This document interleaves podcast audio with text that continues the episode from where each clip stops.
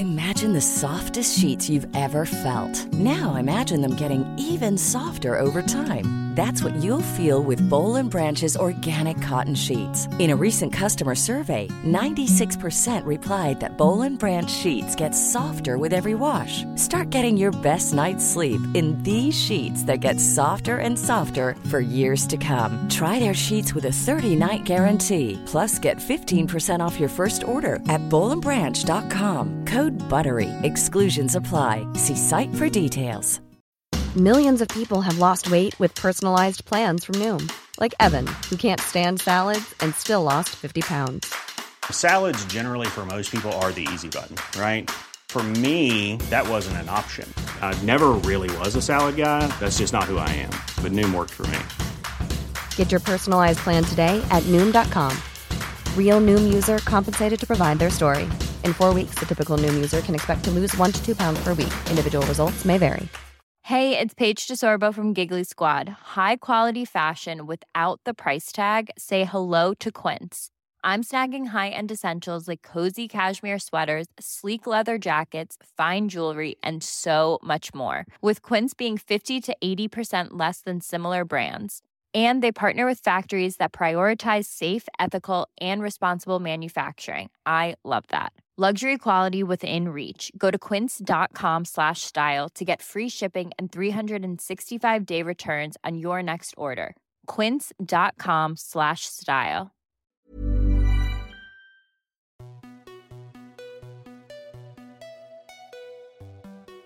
Bonjour à toutes et tous et bienvenue dans le podcast Parents informés. Je suis Charline, la créatrice de ce podcast qui a pour vocation d'offrir aux parents et futurs parents de l'information sur la grossesse, la petite enfance et l'enfance sous forme de conversations détendues avec des intervenants spécialisés. Merci à vous tous qui écoutez et merci pour vos messages. Si vous aimez ce podcast, parlez-en autour de vous et abonnez-vous sur votre plateforme d'écoute telle que Spotify ou Apple Podcast pour ne pas manquer la sortie des nouveaux épisodes. Laissez des commentaires et des étoiles si votre plateforme le permet pour dire pourquoi vous aimez ce podcast. Et si vous êtes sur les réseaux sociaux Instagram et Facebook, venez vous abonner aux pages du podcast, mettre des commentaires et partagez-le avec le suivi de parents informés. Toutes ces actions sont vraiment essentielles pour que ce podcast continue de grandir. Pour ce 20e épisode, je reçois Sandra Menoni, consultante en sommeil formée et certifiée aux États-Unis. Après plusieurs années en tant que directrice financière et suite à sa rencontre avec Juliette Moudoulot de l'entreprise Fait de Beaux Rêves, avec qui nous avons fait les épisodes 8 et 9 sur le sommeil et les réveils nocturnes des enfants, elle décide de se reconvertir et crée l'entreprise La Nuit des Petits pour aider à son tour les familles à comprendre le sommeil des bébés et retrouver des nuits apaisées. Dans cet épisode, elle va nous donner des informations essentielles pour apprendre à accompagner le sommeil des bébés dès la naissance, ainsi que les évolutions au fil des mois. Elle nous détaillera les besoins des bébés, leur compréhension du cycle jour-nuit et l'importance de l'observation de leur comportement pour mieux les aider. Elle nous expliquera les changements des phases du sommeil, ainsi que les différentes périodes de régression potentielle, souvent liées à des apprentissages psychomoteurs majeurs tels que le retournement, la marche, mais également l'angoisse de séparation ou le terrible tout. Enfin, elle nous proposera des clés pour leur apprendre à s'endormir de manière autonome, étape indispensable vers des nuits sereines. J'espère que cet épisode vous plaira et vous souhaite une belle écoute. Bonjour Sandra. Bonjour Charline. Et merci d'avoir accepté de participer au podcast. Avec toi, on va parler du sommeil des bébés. Vaste sujet. Mais avant de rentrer dans le vif du sujet, est-ce que tu peux nous présenter qui tu es, quel est ton métier et comment tu en es venu à faire ce métier?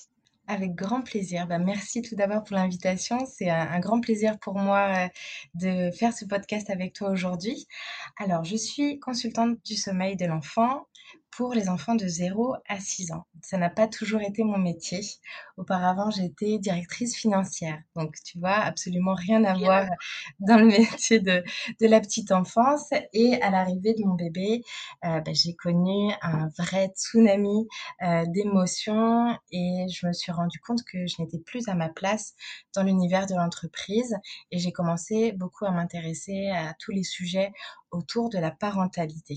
Je savais dans mon fort intérieur que j'avais envie euh, d'accompagner les parents parce que j'ai trouvé un vide immense quand je suis rentrée en fait de la maternité et que je suis devenue maman. J'ai, je me suis sentie parfois seule et je ne savais pas vers qui me tourner. Et c'est pour ça que j'ai commencé à m'intéresser euh, à tous les sujets de la parentalité, de l'éducation. Et j'avais moi-même des difficultés, surtout pour le sommeil. Et, et quand, quand mon fils avait euh, 8 mois, 8 mois et demi, et qu'il ne dormait pas, euh, il se réveillait toutes les 30 minutes, toute la nuit. Donc c'était vraiment euh, euh, c'est énorme. Donc, euh, tu vois, la fatigue, euh, déjà, tu comprends pas ton bébé. Toi-même, en tant que maman, euh, tu es vraiment en manque d'énergie. Euh, tu peux pas l'accompagner au mieux au quotidien. Et je me suis dit, c'est pas possible d'être dans une phase de fatigue extrême. J'avais 8 de tension, c'était vraiment très difficile. Et j'ai commencé à chercher une solution. Je me suis dit, c'est pas possible. J'ai commencé à m'inquiéter. Je me dis, il dort pas, il a, il va bientôt avoir neuf mois.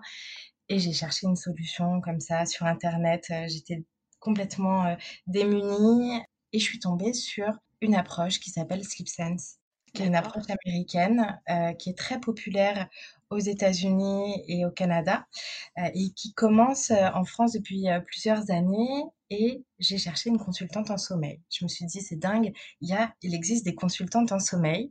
Et j'ai Ouais. euh, cette consultante-là qui s'appelle Juliette. Coucou Juliette. Et du Qui est coup, Juliette fait de beaux rêves? Qui est Juliette Fait de Beaux qui est la toute première à avoir importé cette, cette approche des États-Unis et qui m'a accompagnée sur euh, le chemin des nuits sereines pour euh, mon bébé, pour moi, pour toute la famille. Ça a été une révélation. On a beaucoup échangé avec, euh, avec Juliette et je le remercie euh, par ailleurs. Euh, et j'ai décidé moi-même de, quitter mon boulot, de me former aux États-Unis et en plus de ça, de me former à la petite enfance parce que je suis aujourd'hui diplômée donc du CAP accompagnement éducatif petite enfance. Donc ça a été une vraie révélation, un grand cheminement pour moi et ça fait maintenant un an que euh, j'accompagne les familles. J'ai accompagné euh, plus de 130 familles aujourd'hui. J'en suis vraiment ravie. C'est un métier très gratifiant et je peux à mon tour rendre l'appareil et aider les familles qui en ont besoin pour retrouver des nuits sereines et les aider à comprendre les mécanismes du sommeil. C'est une vraie chance de pouvoir faire ce métier-là et de voir qu'on a un vrai impact auprès des familles. Euh, c'est très gratifiant au quotidien. Je veux bien croire. Je connaissais pas du tout ce métier-là. Et j'ai découvert ça hein, quand j'ai lancé le podcast et que j'ai cherché des informations. Et on a fait d'ailleurs deux épisodes avec Juliette sur le sommeil des enfants. Alors on a fait la partie sur les, enfants un peu plus grands. Donc euh, à partir de 1 an, euh, 18 mois. C'est vraiment passionnant comme sujet et, surtout, il y a tellement peu d'informations aujourd'hui. On est très vite euh, dépassé, euh, on sait, on, On sait plus quoi faire. on sait plus quoi faire. Et très souvent, ce que me disent les parents quand ils m'appellent, c'est j'ai tout essayé, il n'y a rien qui fonctionne. Pourquoi mon bébé dort pas? Et donc c'est là qu'on intervient. On est euh, une petite dizaine euh, en France à, à faire ce métier et c'est c'est vraiment super parce que euh, bah aujourd'hui, euh, on a les connaissances, euh, les sciences nous permettent d'accompagner les parents au mieux et de leur expliquer quels sont vraiment les besoins de l'enfant en termes de sommeil et c'est ça qui change tout. C'était d'ailleurs ma première question. Pourquoi est-ce que c'est si difficile pour les parents d'appréhender le sommeil des bébés? Et tout simplement parce que on n'a aucune information. Que ce soit pendant la grossesse, que ce soit à la maternité. Donc à la maternité, on te dit euh, voilà comment tu dois donner le bain à ton bébé, voilà tu dois lui donner à manger, soit tu lui donnes le biberon toutes les trois heures, soit tu lui donnes le sein à la demande. Mais personne ne te dit euh, voilà le sommeil, comment ça fonctionne, quels sont les besoins d'un nouveau-né. Donc on est très très vite perdu parce que euh, si on ne connaît pas bien les besoins de son bébé, on ne peut pas répondre euh, vraiment à son besoin et si bébé manque de sommeil, très vite il se met à pleurer énormément et là c'est une grande source d'inquiétude parce qu'on n'arrive pas à accompagner son bébé vers un sommeil apaisé. Donc vraiment le rôle de, de la consultante en sommeil, c'est d'accompagner les jeunes parents pour comprendre les mécanismes du sommeil et comme ça favoriser un sommeil de qualité pour toute la famille. Ça devient simple quand on connaît. Mais je ne sais pas si tu le sais, mais euh, chaque, chaque bébé, quand il naît, il a un temps d'éveil qui est limité. C'est un peu son autonomie, c'est sa batterie. C'est sa batterie, sa capacité, quoi. Exactement. Un nouveau-né, ça dort entre 16 et 20 heures par jour. C'est Voilà, énorme. moi l'information dont je me souviens, c'est celle-là. Votre nouveau-né, il va dormir entre 16 et 20 heures par jour, comme si c'était une évidence qu'il allait dormir Oui, autant de temps. exactement, exactement. Alors que toi, tu sais pas, tu es hyper excité d'avoir ton bébé, tu veux le présenter à la famille, donc tu peux le maintenir en éveil deux ou trois heures, et après, ça fait un bébé qui pleure beaucoup, beaucoup le soir, et, et tu sais pas comment l'arrêter.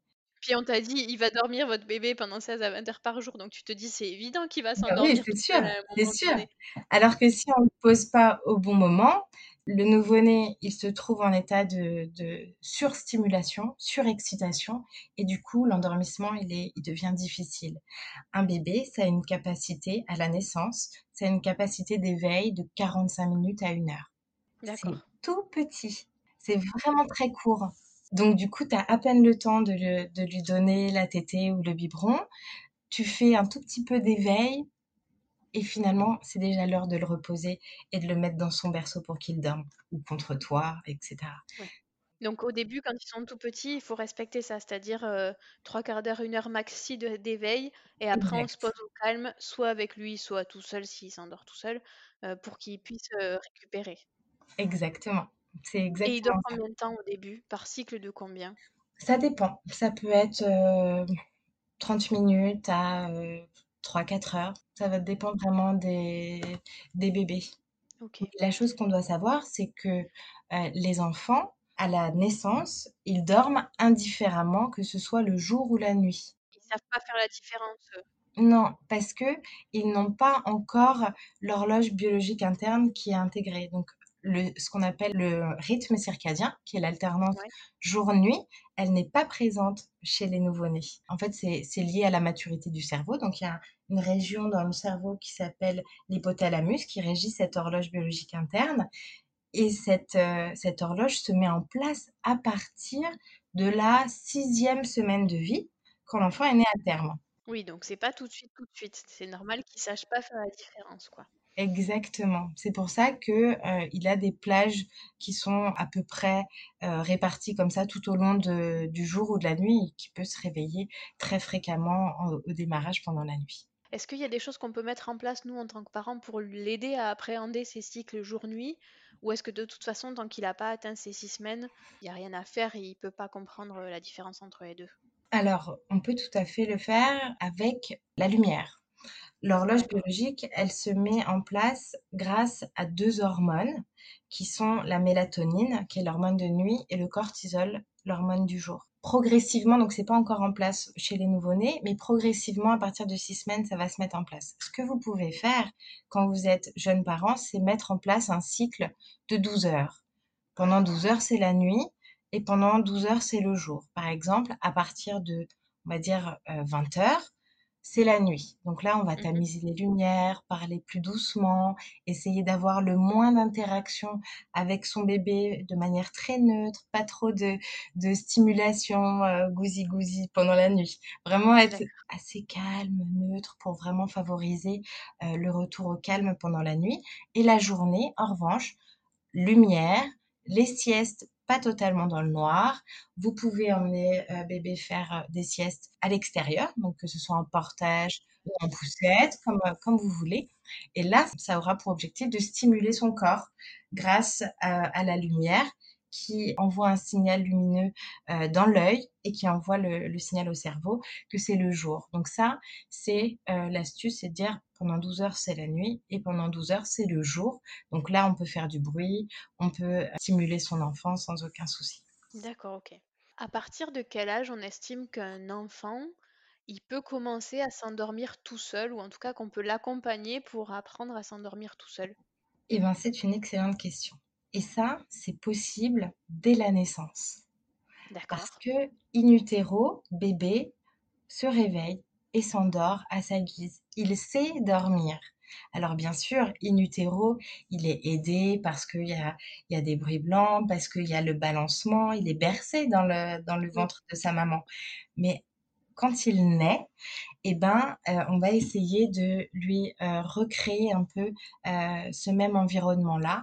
Un bébé qui naît, qui est en bonne santé, il peut être posé au bon moment. Si vous le posez au bon moment en veillant à ce que le temps d'éveil soit pas trop long, vous le posez dans son lit, il s'endort tout seul. quand tu parles du bon moment, comment on identifie ce bon moment chez un bébé? Le bon moment, c'est déjà de regarder un petit peu l'heure, de se dire, heu: «Bon, bah, voilà, ça fait 45 minutes. Comment se comporte mon bébé? Est-ce qu'il commence à avoir, heu les arcades, heu, sourcilières rouges, les paupières très rouges?» ça, c'est très reconnaissable chez les nouveau-nés. Il commence à chouiner alors qu'il a mangé. Ça, c'est des signes qu'il commence à être agacé. Il a le regard un peu dans le vide. Il, il, il vous regarde plus. Donc ça, c'est des signes qui interpellent et qui vont vous indiquer que c'est le moment d'aller le coucher. Mais au tout démarrage, si bébé a bien mangé, qu'on a fait un petit temps d'éveil, après, c'est très vite l'heure d'aller le coucher. Oui, ça arrive très vite, en fait. Ouais, très, très vite. Et du coup, à partir de quel âge ça commence à s'espacer ces 3/4 d'heure, 1 heure là?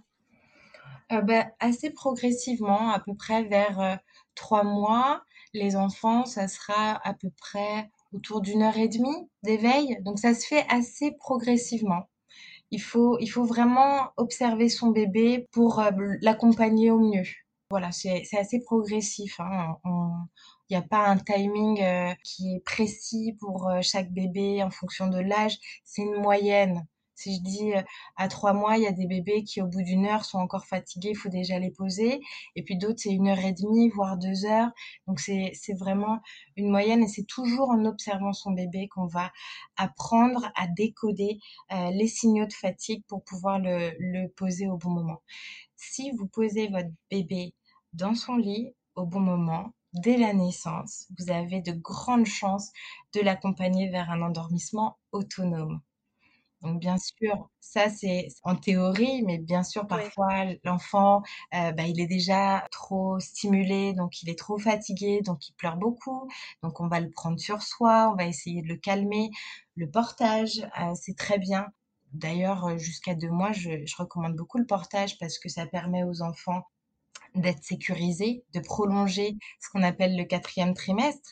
C'est porter son bébé tout près de son cœur, à portée de bisou.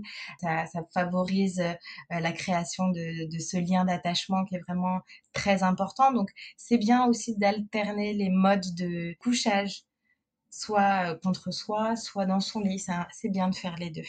On n'est pas obligé de faire que l'un ou que l'autre. On peut alterner les 2, ça va pas le perturber. Exactement, surtout quand ils sont tout bébés, heu, ils ont énormément besoin de contact donc heu, jusqu'à 2 mois sans aucun souci, on on peut alterner, heu, les modes de portage et les les modes de sieste. En revanche, à partir de 3 mois, quand vous êtes à la maison, c'est bien qu'il y ait un seul espace de de dodo. Donc là, c'est vous qui choisissez, mais si avant vraiment tout bébé, heu, ils peuvent être posés partout, heu, dans un couffin, au sol, dans le salon ou dans le transat, ils dorment. C'est assez facile parce qu'ils sont ils sont pas du tout, gênés par, par le bruit. À partir de 3 mois, ils commencent à avoir, un sommeil qui est différent et ils ont besoin de plus de calme. Dans au final, à partir de 3 mois, ils commencent vraiment à s'éveiller et du coup, quand il y a de l'agitation autour, ils ont pas envie de trouver le sommeil, ils ont envie de participer à ce qui se passe autour. Exactement, tu as tout à fait raison. C'est pour ça qu'il faut vraiment créer un petit sanctuaire de dodo, vraiment un cocon pour, heu, pour les enfants, pour qu'ils puissent, heu, retrouver ce calme propice à l'endormissement et à l'apaisement. OK. Est-ce que si, à un moment donné, on se retrouve avec un enfant, je dis, heu, disons vers, heu, 3-4 mois, qui, heu, n'enchaîne pas plus de 30 minutes de sommeil à chaque fois, Mmh mh. est-ce qu'il y a des possibilités de leur apprendre à à réenchaîner les cycles? Absolument. Là, la 1re chose, c'est l'endormissement autonome. Un enfant qui s'endort seul, c'est-à-dire sans l'aide parentale, sans besoin d'être bercé ou d'être nourri pour s'endormir, il aura tendance à enchaîner plus de cycles de sommeil seul. Donc ça, c'est la 1re chose parce qu'effectivement, quand ils sont tout bébés, ils ont des cycles très courts, en moyenne 45 minutes, voire 30 minutes aussi.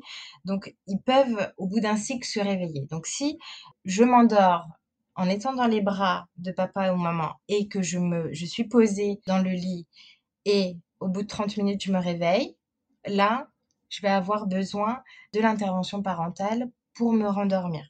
Si je sais m'endormir seule, c'est-à-dire je suis conscient que je suis posée dans mon lit, j'apprivoise, heu, ma phase d'endormissement et je m'endors tout seul, même en étant accompagné, hein, ça veut dire euh, qu'il peut y avoir la présence du parent. Mais si je m'endors seule dans mon lit, je sais en me réveillant au bout de 30 à 45 minutes que je suis dans mon lit et si je suis encore fatiguée, je vais pouvoir euh, peut-être enchaîner un autre cycle de sommeil. Compétence au sommeil, elle est vraiment fondamentale pour tous les enfants, quel que soit leur âge. Euh, après, il y a les conditions aussi, euh, l'environnement de la chambre qui sont, qui sont importantes. À partir de trois mois, je recommande quand l'horloge biologique est en place, que l'alternance jour-nuit, elle est bien en place, de faire le noir total dans la chambre parce que euh, quand il fait noir total, même pour les siestes, et eh ben entre deux cycles, je vais me réveiller, ok il fait noir, bon bah finalement je suis encore un peu fatiguée donc je vais pouvoir me rendormir. Donc le fait qu'il fasse noir, euh, ça peut favoriser le fait de, de se rendormir assez naturellement, assez spontanément. Donc en fait ce que tu dis c'est que le fait de laisser un peu de lumière pour les siestes, c'est uniquement jusqu'à ce qu'ils aient appréhendé la différence jour-nuit. Une fois qu'ils ont appréhendé cette différence jour-nuit, pour les siestes, on les met quand même dans le noir total pour que s'ils ont envie de se rendormir, ils soient pas stimulés par la lumière à ce moment-là et qu'ils puissent se rendormir. Absolument. Ok. Et endormissement autonome, je, juste je reviens dessus pour être sûr d'avoir bien compris. Quand tu parles d'endormissement autonome, ça veut pas dire seul dans sa chambre, ça veut dire dans son lit et mmh potentiellement accompagné avec un parent à compter s'il y a besoin, mais dans son lit. Exactement. Est-ce que dans l'évolution de, bébé, il y a des phases de régression classiques Par exemple, dans le développement de l'enfant, on sait qu'il y a des phases, euh, la phase de séparation, la phase d'apprentissage à se retourner, il y a des choses comme ça, on sait dans leur phase de développement. Est-ce que dans les phases d'apprentissage du sommeil, il y a aussi ces phases-là de phases plus propices ou moins propices à l'apprentissage du sommeil et des phases où on sait que potentiellement ils peuvent régresser et que c'est lié aussi à l'âge et à ce qu'ils vivent? Alors, il y a plein, plein de choses à dire sur, euh, sur les régressions. La première chose, c'est qu'il faut distinguer le sommeil des nouveau-nés du sommeil des bébés de plus de 4 mois, 3-4 mois. À la naissance, les nouveau-nés ont un cycle dit biphasique en deux phases. Donc, ils alternent des phases de sommeil agité et des phases de sommeil calme. Donc, deux phases. Dans les phases de sommeil agité, le bébé peut pleurer, ouvrir les yeux, bouger les membres, faire des grimaces ou sourire aux anges. Tu sais, le, sourire aux anges quand les bébés pleurent. Donc ça, c'est les phases de sommeil agité. Et en phase de sommeil calme, c'est du sommeil profond. Euh, donc ça, ils dorment vraiment comme des bébés. Donc ça, c'est ça, c'est important de, de comprendre qu'il y a une alternance de phases. Donc euh, le sommeil agité, le sommeil calme, pour pouvoir bien observer son bébé. Si on sait qu'il y a une phase de sommeil agité, si au bout de 30 minutes, par exemple, on voit que bébé commence à, grimacer, à gémir, un petit peu pleurer de manière faible, modérée, observez votre bébé, regardez-le. Il est probablement dans une phase de sommeil agité. Si on intervient trop vite, parce qu'on nous dit, oh là là, on m'a dit qu'il fallait pas laisser pleurer un bébé parce que c'est très dangereux pour le développement de mmh son cerveau. C'est vrai, on ne laisse pas pleurer les bébés. En revanche, on les observe. Donc, apprendre à regarder son bébé. Si vous voyez que votre bébé, il est agité, qu'il pleure, mais qu'il ne vous regarde pas, si vous n'avez pas ce contact visuel avec lui, c'est probablement qu'il est encore dans une phase de sommeil agité. Et là, en lui offrant quelques minutes pour pouvoir enchaîner la deuxième phase qui est le sommeil calme, probablement vous allez lui offrir cette autonomie et vous allez favoriser l'apprentissage d'un sommeil autonome.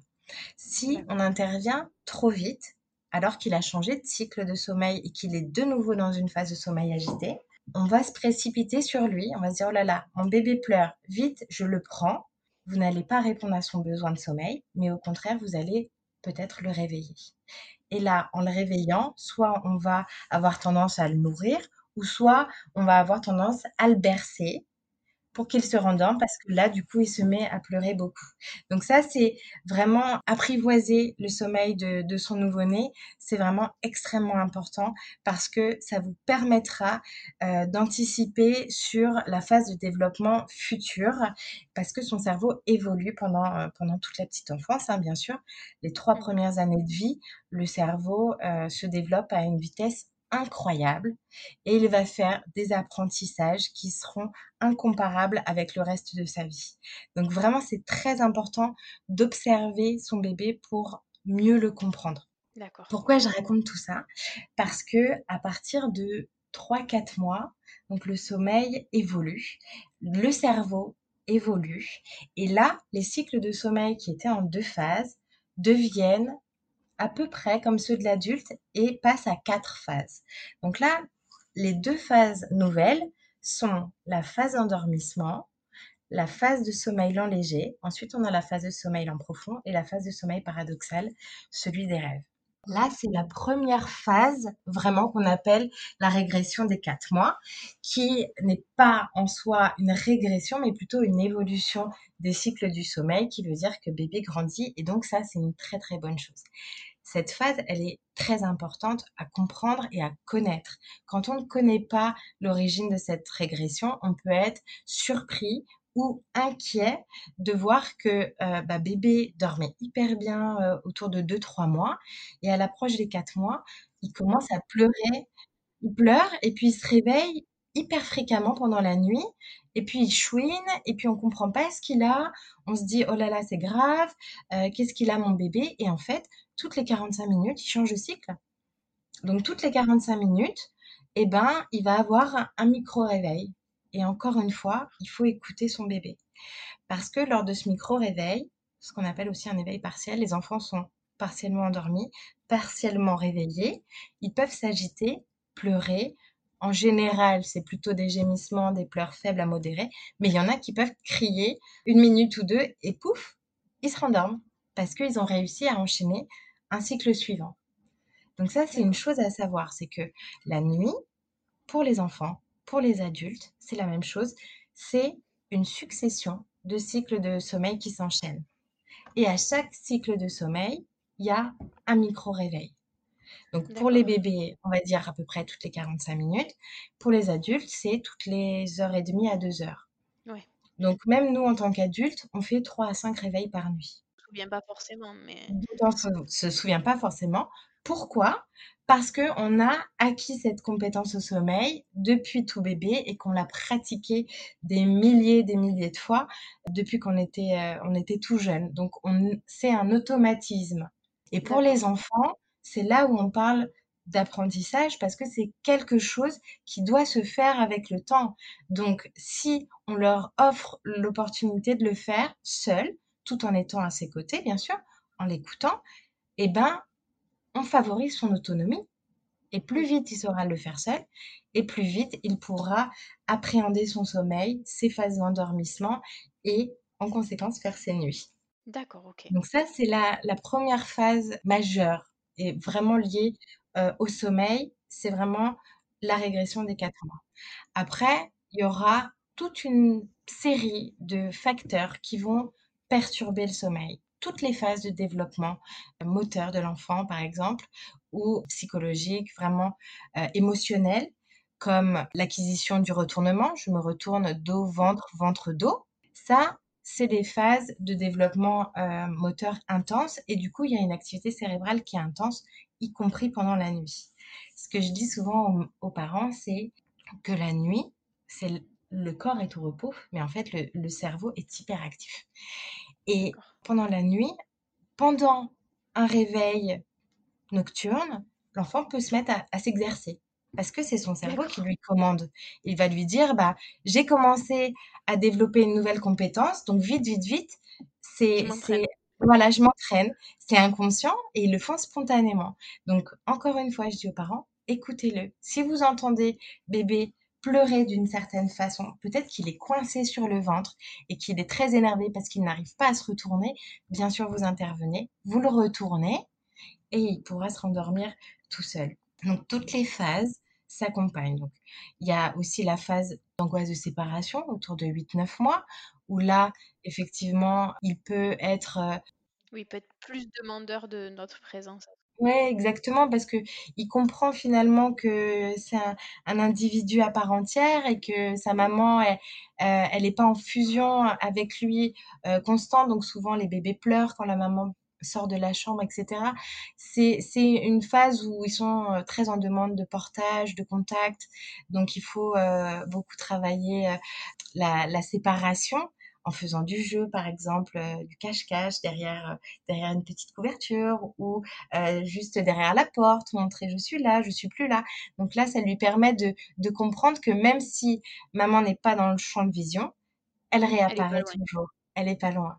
Donc il y a, ça. Ensuite, à 12 mois, il y a l'acquisition euh, de la marche. Encore une fois, ça peut perturber le sommeil, non pas le sommeil lui-même, mais parce qu'il a une activité cérébrale qui est intense. Pour toutes les phases de développement, ça sera le cas. Il y a aussi 18 euh, mois, la, période qui commence, euh, qu'on appelle la, phase du Terrible 2. Tu as dû en entendre parler. Oui, oui, on a fait un épisode là-dessus. Euh. Ah ouais, bah, génial. C'est super, mais bah, pareil, si on connaît pas le, développement de l'enfant, on peut être surpris parce que on, voit que c'est là, ça commence l'opposition, l'enfant commence à affirmer euh, ta personne, à être euh, un petit peu dans l'opposition. Donc, ça peut être des, des périodes, euh, des grandes périodes de développement de l'enfant qui peuvent perturber momentanément le sommeil, mais à chaque fois, le dénominateur commun, c'est que si l'enfant sait s'endormir seul, il passera ces étapes assez facilement en fait. Ça peut être une ou deux euh,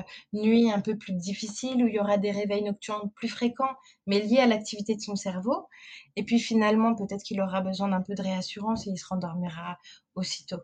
Et puis à, deux ans, tu as l'acquisition du langage, et après tu as la propreté, et ainsi de suite. Le sommeil, pour qu'il soit vraiment équivalent à celui de l'adulte, euh, en tout cas presque, c'est euh, aux alentours de, de 6 ans que ça stabilise. Donc il y a un sacré chemin pour, euh, pour accompagner euh, nos enfants euh, vers un sommeil de qualité. Ok. Est-ce que... Après, il y a... Vas-y, dis-moi. J'allais dire qu'il y a d'autres phases de, de petites régressions qui peuvent être intrinsèques à l'enfant, comme des maladies infantiles. Euh, il va avoir une poussée de fièvre, euh, on va faire un vaccin, euh, il va avoir une rhino, il va être hospitalisé.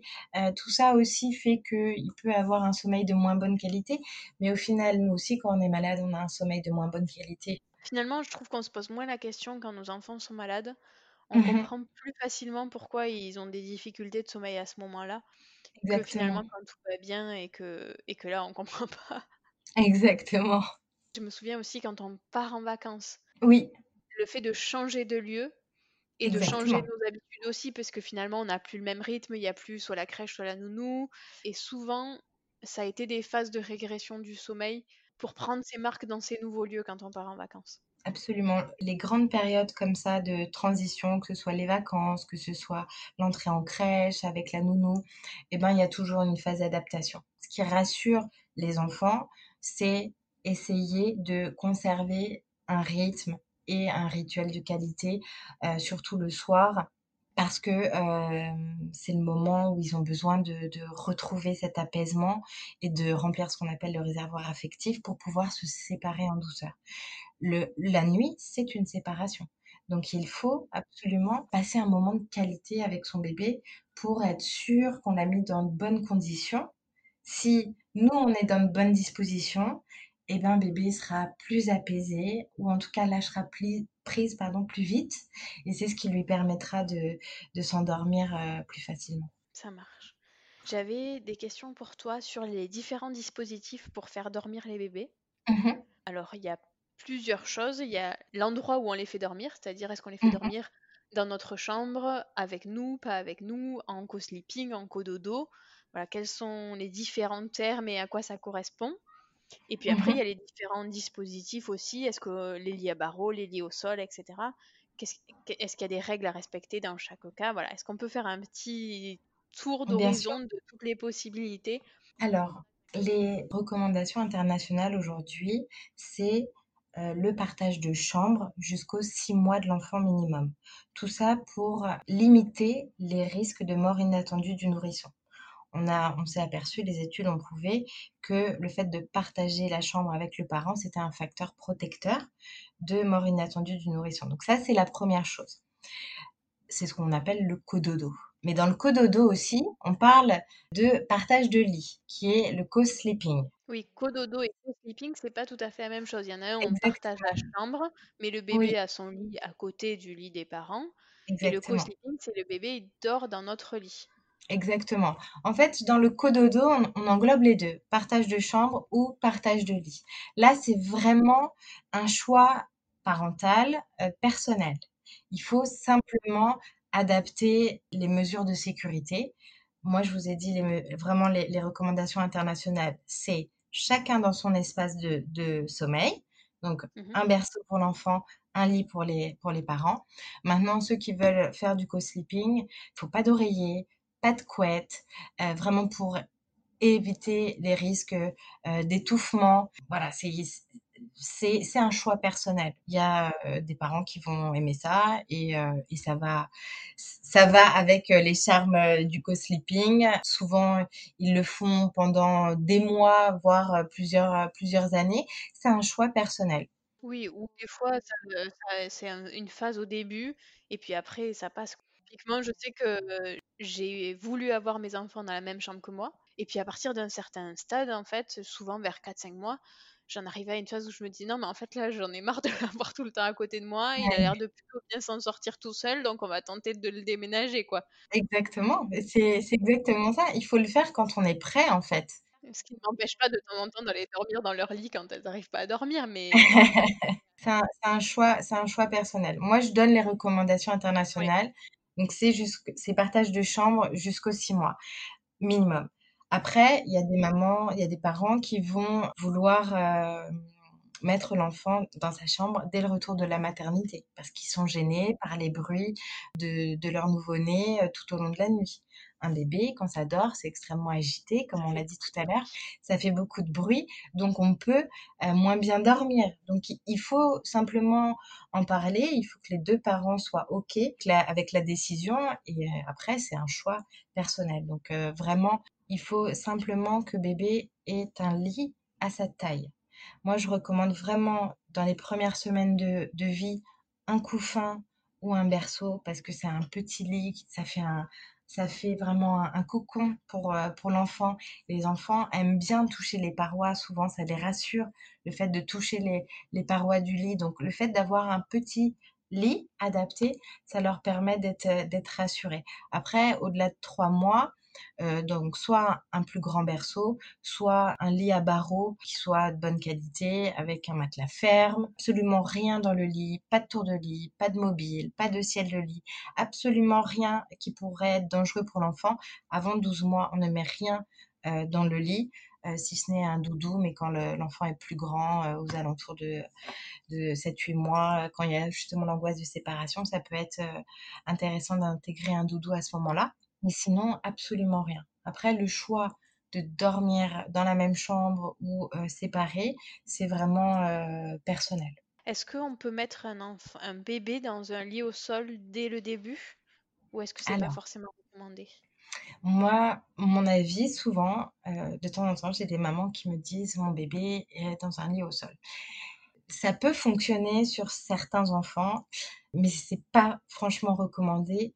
Pourquoi? Parce que avant deux ans, euh, les bébés vont sortir du lit et ne vont pas comprendre pourquoi ils doivent rester dans leur euh, chambre, dans leur lit. D'accord? À partir de un an et demi, deux ans, on peut leur euh, expliquer pour dormir, il faut vraiment que tu restes dans ton lit. Tu ne dois pas sortir de, ton lit. Ils comprennent des, consignes simples. Avant deux ans, ils n'ont pas la maturité cérébrale pour le faire. Moi, je recommande pas les lits au sol vraiment avant minimum un an et demi, voire plutôt deux ans. Pourquoi? Parce que c'est une, question de sécurité.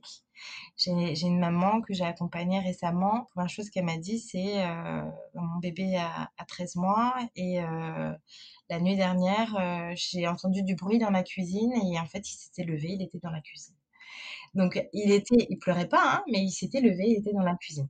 Donc, on, on, comprend et on est d'accord sur le principe que la nuit, on doit rester dans son lit et on ne doit pas en sortir. Donc, le fait de mettre un lit à barreaux ou voir un lit parapluie de très bonne qualité pour avoir ce côté matelas au sol, ça peut être, ça peut être euh, une bonne idée, une bonne alternative.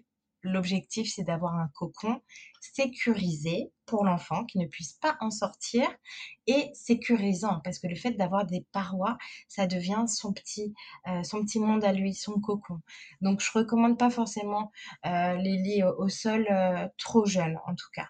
pour des raisons évidentes de sécurité. Qu'ils soient en âge de comprendre qu'il y a des choses auxquelles ils ne peuvent pas accéder et qu'il y a des choses qu'on ne peut pas faire. Voilà, exactement. Mais ça, ça arrive euh, parfois que si les enfants ne, sortent pas de leur lit, parfois j'accepte de faire des, accompagnements, mais j'ai toujours, voilà, je, préviens les parents qu'il faut que ce soit un endroit sécurisé, il faut que ce soit vraiment au sol et qu'ils ne sortent pas de, de leur lit, qu'il n'y ait pas d'escalier, que vraiment tout soit plat, qu'il n'y ait rien qui traîne au sol pour, pas, pour leur sécurité tout simplement. Ok, je pense que j'ai fait à peu près le tour des questions que je m'étais notées. Est-ce que toi, tu vois quelque chose à rajouter? Est-ce qu'il y a un point que tu voudrais aborder en particulier qu'on n'aurait pas abordé? Je crois que la, j'ai envie de dire, euh, d'observer son bébé, c'est c'est la chose la plus importante. J'en ai beaucoup parlé, mais c'est vrai que le fait de l'observer, ça va vous permettre de mieux le comprendre. Et une fois que on l'a observé et qu'on trouve des choses qui qui sont pas forcément euh, faciles à comprendre, il faut essayer de chercher du côté des développements moteurs, par exemple, si on voit que euh, pendant il y a, une phase où c'est où c'est plus difficile, euh, au niveau du sommeil, on comprend pas. Essayez de vous dire ah qu'est-ce que mon bébé est en train d'acquérir en ce moment? Est-ce qu'il commence à se tourner? Est-ce qu'il commence à se mettre debout? Est-ce qu'il n'y a pas une phase euh, de développement moteur intense qui, se profile? Est-ce que c'est pas euh, une poussée de croissance, par exemple, s'il se met à téter euh, plus souvent pendant la nuit? En général, les pics comme ça de croissance, ça dure quelques jours, voire une semaine. Il y a toujours une explication derrière soit elle est visible ou soit elle va arriver. Et parfois, c'est une poussée dentaire, par exemple, qui peut faire que euh, les bébés sont un petit peu plus euh, euh, grincheux pendant un certain temps. Il faut, il faut pas hésiter à essayer d'observer voilà tous les facteurs aussi environnementaux qui peuvent arriver. Et, et, si vous sentez que vous n'avez pas la solution et que c'est trop difficile, eh ben, demandez de l'aide à des spécialistes. N'hésitez pas à consulter. Exactement, parce que le, c'est comme tout, l'alimentation, c'est quelque chose dont on parle beaucoup. Et ben, les bébés ont des besoins nutritifs spécifiques en fonction des âges. Et ben, pour le sommeil, c'est la même chose. Les besoins du sommeil évoluent en fonction des âges et c'est important de, les connaître pour répondre vraiment aux besoins de son enfant. Combien ça coûte à peu près un accompagnement? Alors, l'accompagnement, en tout cas que je propose, il dure deux semaines. Donc, par exemple, pour la tranche d'âge 4 à 18 mois, c'est 360 euros pour les deux semaines. Et là, on a euh, donc euh, euh, une évaluation par questionnaire avec un plan de sommeil qui est personnalisé, détaillé, une heure de consultation, plus deux semaines d'accompagnement avec des, des, appels téléphoniques réguliers et du suivi au quotidien. Ok, ça marche. Donc oui, c'est quand même un budget mais mmh. franchement, si ça peut vous sauver six, sauver six mois de nuit, ça vaut le coup. Ah, ben c'est sûr que je n'ai pas connu un seul parent qui ait, qui ait regretté l'investissement parce que oui, c'est évidemment c'est un investissement financier, mais vous investissez dans, dans, le bien-être de la famille pour votre enfant, mais pour, pour, toute la famille, bien sûr. Famille. ok, ça marche. Bah écoute, merci beaucoup. Merci à toi, Charline, c'était un plaisir. Cet épisode touche à sa fin. Vous l'aurez compris, Sandra conseille avant tout d'observer et d'accompagner en douceur les bébés vers l'autonomie. Et si vous vous sentez à bout, comme nous l'a dit Elodie Arnoux dans le premier hors-série, n'hésitez pas à vous faire aider car le manque de sommeil est sûrement le plus difficile dans la parentalité. Vous pouvez retrouver les accompagnements proposés par Sandra sur son site internet www.lanuitdespetits.com. Je vous mets le lien dans les notes descriptives de l'épisode. J'espère que cet épisode vous a plu. Si c'est le cas, parlez-en autour de vous, à vos amis qui pourraient être intéressés sur vos réseaux sociaux. Parlez-en également à votre sage-femme, votre médecin généraliste, votre pédiatre ou tout autre professionnel qui vous accompagne afin qu'à leur tour ils puissent en parler à d'autres parents. Si vous n'êtes pas sur les réseaux sociaux et que vous souhaitez recevoir une notification à la sortie des nouveaux épisodes, n'hésitez pas à m'envoyer un mail à l'adresse gmail.com. Vous pouvez retrouver tous les épisodes ainsi que leurs notes classées par âge et par catégorie sur le site internet www.parentinformé.fr. Rendez-vous au prochain épisode et d'ici là, prenez soin de vous.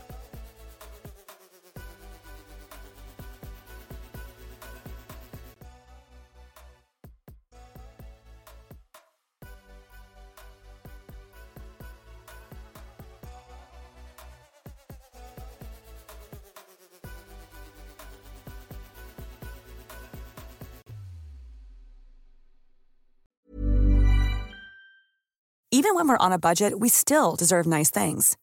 Quince is a place to scoop up stunning high-end goods for 50 to 80% less than similar brands. They have buttery soft cashmere sweaters starting at $50, luxurious Italian leather bags, and so much more. Plus, Quince only works with factories that use safe, ethical, and responsible manufacturing. Get the high-end goods you'll love without the high price tag with Quince. Go to quince.com/style for free shipping and 365-day returns. Imagine the softest sheets you've ever felt. Now imagine them getting even softer over time. That's what you'll feel with Bowl and Branch's organic cotton sheets. In a recent customer survey, 96% replied that Bowl and Branch sheets get softer with every wash. Start getting your best night's sleep in these sheets that get softer and softer for years to come. Try their sheets with a 30-night guarantee. Plus, get 15% off your first order at bowlandbranch.com. Code BUTTERY. Exclusions apply. See site for details. Hi, I'm Daniel, founder of Pretty Litter. Did you know cats tend to hide symptoms of sickness and pain? I learned this the hard way after losing my cat, Gingy. So I created Pretty Litter, a health monitoring litter that helps detect early signs of illness by changing colors, saving you money and potentially your cat's life. Pretty Litter is veterinarian developed, and it's the easiest way to keep tabs on your fur baby's health right at home. Go to prettylitter.com and use code ACAST for 20% off your first order and a free cat toy. Terms and conditions apply. See site for details.